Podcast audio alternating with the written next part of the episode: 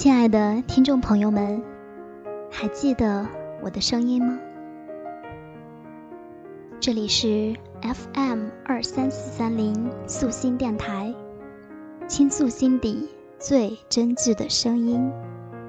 我是主播莫瑶。在这个多雨而闷热的夏天，你是否还在为生活忙碌，在为梦想？而奋力拼搏呢？在忙碌过后，这个假期里，我发现自己已经懒散的不可救药，享受着家的温暖和安逸，却忘记了为下一段路程的挑战做准备。所以，今天莫瑶要跟大家分享的内容，为了提醒你，也为了提醒我自己。依然是来自蓑衣。除了你，别人都挺努力的。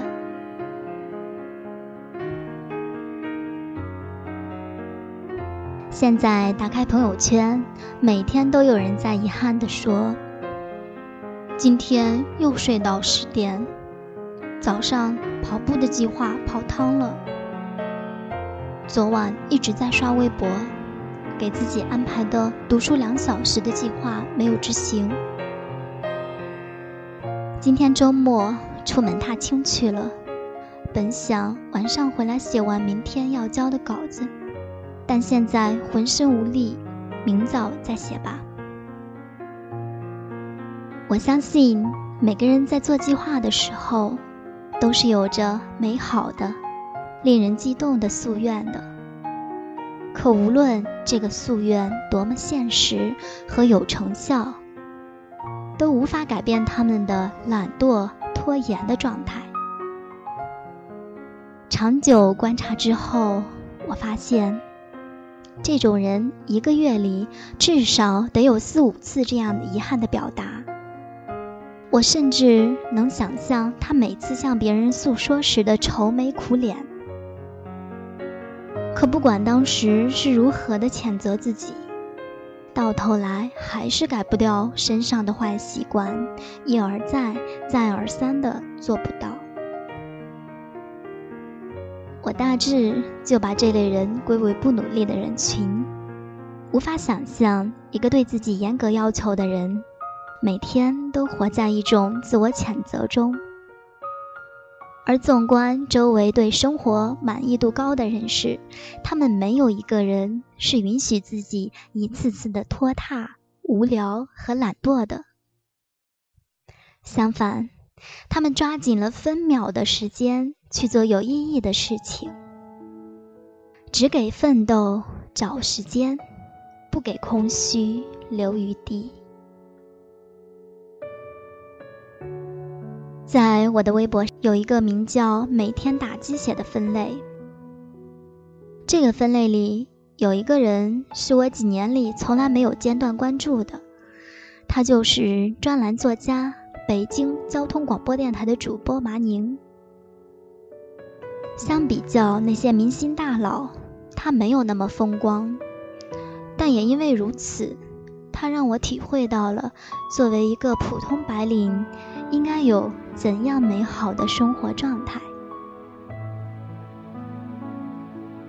他出生在河南郑州，在中国传媒大学读播音主持专业本科，因为每年成绩都是第一，顺利的被保送到了北京大学攻读硕士研究生。毕业后做了交通台的广播。很多人说，优秀。是一种习惯，在他这里，算是有了很好的注解。学习上如此优秀的他，更是生活的好手。给我印象最深的是今年他写的一条微博，他这样写道：“为了充分利用时间，坐着晚上十一点五十五的红眼航班回来，一夜没睡。”今明两天上直播，同时还要在三十一号之前完成这么多事情。但是居然只用了一天就基本完成了，剩下的两件事也都会在一天之内完成。我真是太感谢自己没有拖延症了。作为一名写作者，我深知写作是一项脑力劳动非常大的工作。他竟然还顶着疲惫写完了两篇专栏，于是，我似乎明白了，为什么他可以在二十多岁就在北京买了房，有了车。即便他的微博不展示他今天做了什么，你也会从他的只言片语中看到他勤奋而快乐的生活状态。所有看过马宁照片的人都会觉得她好美。那种美，不是五官有多么妥帖，身材有多么棒，而是她的脸上没有一丝倦怠，一丝无趣，整日都是神采飞扬的。她有一双感染人的眼睛，让每一个人都愿意和她在一起，成为。更好的自己。如果说你们觉得麻宁名校毕业的光环会让他有种最初的优势所在，还不足以激励你那颗已经懒到扔块石子儿都不会起涟漪的心湖，那么我就用块石头砸向你，让你有些稍微的摆动。有数据显示。玩微博的人中，有一半以上是月工资三千元以下的普通白领和身无分文的学生。倒不是说微博不好，而是倘若一个人花费了很多的时间刷新微博，沉浸于微博的各种段子时，也就意味着，可能这部分时间没有得到高效率的利用。我有一个理论。低端的人都偏爱输入，而高端的人更偏爱输出。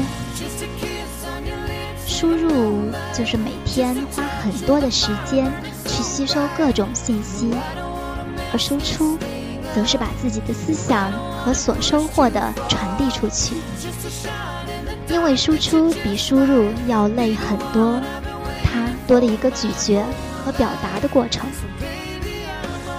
前几天，我看到一个懒散习惯了的朋友，给自己定了一个新的目标，每天在知乎上回答三个问题。周遭的朋友都恨不得给他点三十二个赞。不管目标大小，只要我们不荒废时间在长时间的睡觉、整夜的打游戏和数个小时的聊天中，我们都能感受到善用时间和努力的力量。所以，每当无所事事的时候，你可以在心里默念一遍：“除了你，其他人都挺努力的。”我相信，你立马就可以找到要做的事情。对我来说，还挺管用的。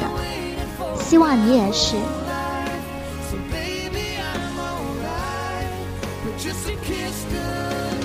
现在你听到的这一首歌是来自于战前女神的《Just Kiss》。不知道为什么，每次听到这一首歌的时候，我就会感觉动力满满。我送给你。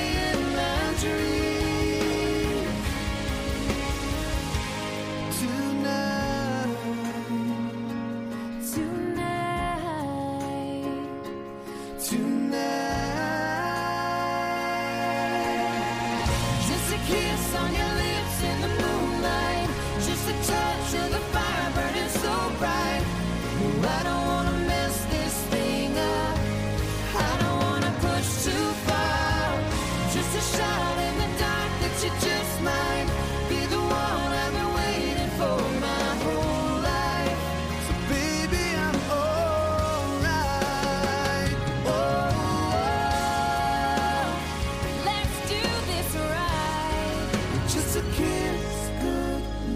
的节目就要跟大家说再见了，亲爱的朋友们，我们下期再会。